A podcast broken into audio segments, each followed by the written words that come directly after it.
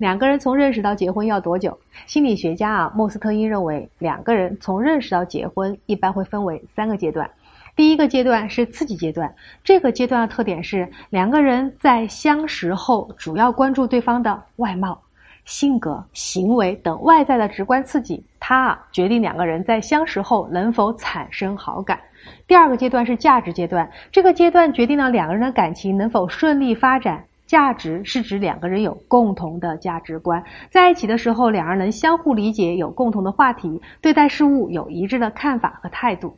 第三个阶段是角色阶段，婚后的两人开始有了新的角色，妻子或者丈夫。两个陌生人从恋人发展到夫妻，各自都要建立起自己新的角色，并扮演好，相互补充，共同协作，才能解决好婚姻中的各种问题。我是周小鹏，关注我，让你更懂婚姻。